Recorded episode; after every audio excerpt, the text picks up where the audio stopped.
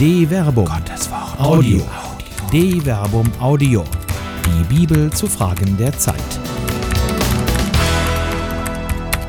Betende Gartenzwerge.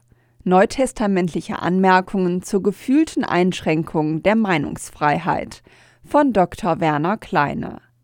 Wenn alle immer allen alles sagen können, das muss wahre Freiheit sein.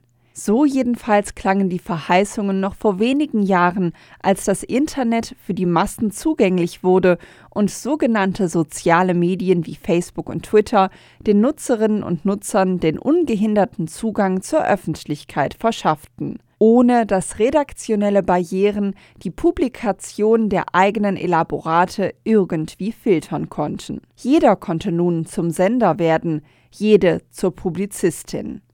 Kein Verlag, keine Lektorin, kein Korrektor ist mehr da, der die Gedanken vor der Veröffentlichung hinterfragt, korrigiert, weiterentwickelt oder schärft, ja die Gedankengänge zum Schutz der Urheberinnen und Verursacher vielleicht sogar an dieselben zurückgibt, weil sie dann doch nicht die Reife haben, das Licht der Öffentlichkeit zu erblicken. Ist das wirklich das verheißene demokratische Paradies der Meinungsfreiheit? Streitlust und Zwiebelrhetorik. Was waren das noch für Zeiten, als Rhetorik eine Kunst und das Zuhören oder Lesen einer durchdachten Argumentation ein bisweilen sogar lustvoller Genuss mit dem Versprechen eines Erkenntnisgewinns war, selbst wenn der Gedankengang dem eigenen Ansatz diametral entgegenstand? Der konstruktive und von Respekt geprägte Streit war zu allen Zeiten der Keim intellektuellen Fortschritt und geistigen Wachstums der rhetorischen Kombattanten.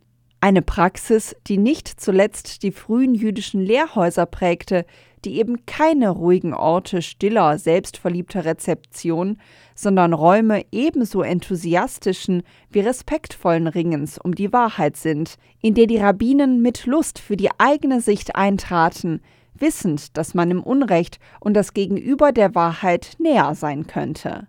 Die jüdische Streitkultur hat das perfektioniert, indem mit dem Talmud nicht nur der synchrone Streit im Lehrhaus, sondern sogar der diachrone Streit mit den Altvorderen gepflegt wird. Man lässt die Sicht eines Gelehrten zu einer gegebenen Frage auch dann stehen, wenn man sie für falsch hält, schreibt seine eigene aber daneben, so dass sich die Diskussion wie die Schalen einer Zwiebel um das fragliche Problem legt. So können sich die Leserinnen und Leser ihr eigenes Urteil bilden und selbst durch Raum und Zeit das intellektuelle Kräftemessen zum Zweck des Erkenntnisgewinns fortsetzen.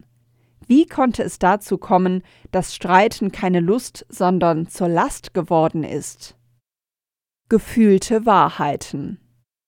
Die Wahrheit jedenfalls ist von flüchtigem Wesen. Zahlen, Daten und Fakten haben es in Zeiten, in denen man sich die Wirklichkeit mit alternativen Fakten selbst erschafft, während gleichzeitig Fake News ihre manipulativen Kräfte in der destruktiven Dekonstruktion hin zu gefühlten Wahrheiten entfalten. Die fein ziselierte Redekunst verkommt wieder einmal zu einem Werkzeugkasten für brachiale Grobrhetoriker. An die Stelle der Überzeugungskraft des besseren Argumentes tritt die brutale Schlagkraft der Lüge, der Erniedrigung, der Desavouierung und Beleidigung des Gegenübers. Das ist nicht neu. Das gab es immer wieder, wie etwa im 19. Jahrhundert, als man begann, in der Aufhebung der Grenzen des Sagbaren den Keim jenes rassistischen Antisemitismus legte, der im Holocaust aufging. Der Anschlag und die Morde von Halle am 9. Oktober 2019, aber auch der Mord am Kasseler Regierungspräsident Walter Lübcke, der am 2. Juni 2019 von einem Rechtsextremisten erschossen wurde, zeigen die todbringende Saat einer Rhetorik, die jeden Anstand vor dem Gegenüber verloren hat. Wer angesichts der gegenwärtig erneut grassierenden verbalen Grobschlichtereien von Alarmzeichen spricht und während den Anfängen ruft, hat übersehen, dass der Anfang längst wieder gemacht wurde. Es zeigt sich, dass es eben kein Fortschritt ist, wenn alle, allen, alle Zeit alles sagen dürfen. Das ist eben kein Fortschritt der Freiheit, sondern führt zur lauten Verlotterung und Verrohung der Sitten, in der die Leisen und Schüchternen von den Lauten und Respektlosen niedergemacht werden. Dabei entpuppen sich gerade diejenigen, die für sich in Anspruch nehmen, dass man doch wohl noch sagen darf, was man gerade sagt, trotz aller Lautstärke als ich schwache Sensibelchen, wenn man das, was sie da als Meinung von sich geben, hinterfragt, kritisiert oder sogar mit einer alternativen Argumentation konfrontiert. Sofort wird dann der gefühlte Verlust der Meinungsfreiheit in Anschlag gebracht. Der rhetorische Sittenverfall, der sich darin zeigt, dass die Emotion die Information verdrängt, führt mittlerweile nicht nur dazu, dass 63 Prozent der Deutschen glauben, man müsse sehr aufpassen, wenn man seine Meinung öffentlich äußert. Es zeitigt bei denen, die in besonderer Weise im Fokus der öffentlichen Wahrnehmung stehen, zunehmend die digitalen Stammtische verlassen, wie Grünen-Chef Robert Habeck oder Ulf Poschardt, der angesichts der Demaskierung der Verheißungen sogenannter sozialer Medien, in denen eben nicht der demokratische Diskurs in Beteiligung der vielen endlich möglich wurde. Stattdessen werden sie offenkundig zunehmend von destruktiven Demagogen okkupiert, sodass Ulf Poschardt ernüchtert feststellt, die Frage ist, wohin das kultivierte Diskutieren mit Pointen und Überraschungen nun wandert. Der Markt ist gerecht. Die Klügeren finden ihren Ort. Und die liberalen, pluralismus-positivistischen Medien müssen auf ihren Plattformen selbst jene Aufgabe übernehmen, zu denen Facebook oder Twitter offensichtlich nicht in der Lage sind. Rhetorische Hygieneanweisungen die Freiheit, seine eigene Meinung zu äußern, ist ein hohes Gut. Dieses Gut steht in unserer Gesellschaft derzeit überhaupt nicht zur Disposition. Es findet keine Zensur statt, wobei immer wieder betont werden muss, dass nur der Staat Zensur ausüben kann. Wer in seinem persönlichen Account in den sozialen Medien Kommentare, die es an Respekt mangeln lassen, die rassistisch, sexistisch, erniedrigend oder auf eine andere Weise beleidigend sind, löscht, übt keine Zensur, sondern eher eine Art Hausrecht aus. Gerade Facebook ist hier trügerisch, bezeichnen die sich dort Verbundenen doch als Freunde, was an und für sich für eine besondere Qualität der Beziehung steht. Nun stelle man sich aber vor, dass ein Freund oder eine Freundin in der analogen Welt sich im eigenen Wohnzimmer breit macht und dort zu pöbeln anfängt. Man würde doch wohl schnell versuchen, eine solche Person des Hauses zu verweisen, möglicherweise sogar unter Hinzuziehung staatlicher Ordnungskräfte, wenn gutes Zureden alleine nicht mehr hilft. Die Meinungsfreiheit wird dadurch aber weder in analogen noch digitalen Sphären eingeschränkt, können diese Personen ihre Ansichten doch weiter bei sich im eigenen analogen oder digitalen Wohnzimmer weiter verbreiten. Ob dort aber jemand zuhören möchte? Gott sei Dank gibt es keine dem allgemeinen Recht auf Meinungsfreiheit korrespondierende allgemeine Pflicht, sich auch alles anzuhören, was andere da so meinen. Solche Art rhetorischer Hygiene erinnert an die spitzfindige, ja an satirische Grenzen der Anmerkung jenes durchaus geschliffenen jüdischen Rhetorikers aus Nazareth, den Christen als fleischgewordenes Wort Gottes verehren. Vergleiche Johannes Kapitel 1, Vers 14, das alleine Weg, Wahrheit und Leben ist. Vergleiche Johannes Kapitel 14, Vers 6. Wenn ein unreiner Geist aus einem Menschen ausfährt, durchwandert er wasserlose Gegenden, um eine Ruhestätte zu suchen, findet aber keine. Dann sagt er, ich will in mein Haus zurückkehren, das ich verlassen habe. Und er kommt und findet es leer, sauber und geschmückt.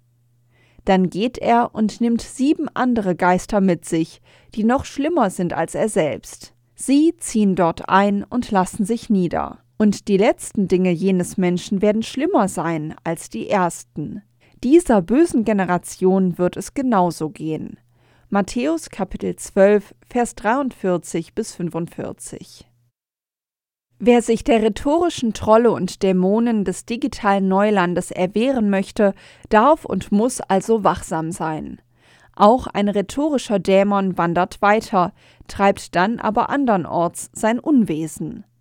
Wo er Aufmerksamkeit findet, wird er sich wieder niederlassen und mit seinen alternativen Wahrheiten und einfachen Weltsichten wieder die Seelen derjenigen ins Verderben führen, die nur allzu gern die eigene verengte Perspektive für den Mittelpunkt des Universums halten.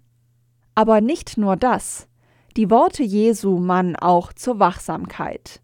In der digitalen Sphäre kann man nie sicher sein, ob ein Freund wirklich die Person ist, für die er sich ausgibt. Die fehlende Pflicht zum Klarnamen ist für Dissidenten unter totalitären Regimen bisweilen ein Segen, führt aber auch zu Fake-Accounts und Pseudonymen, die den wahren Charakter verschleiern. So kann es kommen, dass der Freund oder die Freundin, die man des eigenen digitalen Wohnzimmers verwiesen hat, sich doch wieder einschleicht und möglicherweise sogar noch ein paar andere trollige Freundinnen und Freunde mitbringt, so dass nur noch die Aufgabe des eigenen digitalen Hauses den inneren Frieden wiederherstellen kann. Christliche Lust und Pflicht zum Freimut. Dabei ist die Paresia, die Freimütigkeit und Unerschrockenheit der öffentlichen Rede, eine christliche Grundtugend, derer sich insbesondere Paulus immer wieder rühmt. So betont er etwa im Konflikt mit der korinthischen Gemeinde gleich mehrfach, wie freimütig er gerade in der fragilen Lage seiner Beziehung zur Gemeinde ist. Weil wir also eine solche Hoffnung haben, treten wir mit großem Freimut auf. 2 Korinther Kapitel 3 Vers 12. Und später Ich bin ganz offen zu euch, ich bin sehr stolz auf euch. Trotz all unserer Not bin ich von Trost erfüllt und ströme über von Freude. 2 Korinther Kapitel 7 Vers 4 für Paulus gehört die Paresia zum Charakter eines Verkünders, der eben nicht nur mit Worten, sondern mit seiner ganzen Existenz öffentlich für die Botschaft, die ihm anvertraut ist, eintritt. Denn ich erwarte und hoffe, dass ich in keiner Hinsicht beschämt werde, dass vielmehr Christus in aller Öffentlichkeit, wie immer so auch jetzt, verherrlicht werden wird in meinem Leibe, ob ich lebe oder sterbe. Philippa Kapitel 1 Vers 20 die Paresia wird damit zu einem unaufgebbaren Existenzial der Verkünderinnen und Verkünder, das nicht nur Pflicht, sondern auch Lust ist, gerade weil sie sich Jesus Christus selbst verdankt. Obwohl ich durch Christus volle Freiheit habe, dir zu befehlen, was du tun sollst, ziehe ich es um der Liebe willen vor, dich zu bitten. Philemon, Vers 8 bis 9. Es fällt sogar nachgerade auf, wie oft der Freimut, die Paresia, sogar noch durch universalisierende Zusätze wie Pass, alles oder Polle, viel gesteigert wird. Dass echte Paresia bisweilen schonungslos ist und auch die unangenehmen Wahrheiten benennt, wird in der johannäischen Lazarus-Perikope deutlich. Darauf sagte ihnen Jesus unverhüllt, Paresia, Lazarus ist gestorben. Johannes Kapitel 11, Vers 14. Mut zur Freiheit. Überhaupt gehört der Begriff Paresia im Johannesevangelium zu den Begriffen, die das Evangelium wie ein roter Faden durchziehen, dabei aber durchaus ambivalent sind. Er findet sich etwa in der Forderung der Juden an Jesus, sich doch endlich offen zu seinem Messiastum zu bekennen. Da umringten ihn die Juden und fragten ihn, Wie lange hältst du uns noch hin?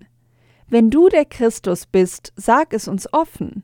Paresia. Jesus antwortete ihnen, Ich habe es euch gesagt, aber ihr glaubt mir nicht.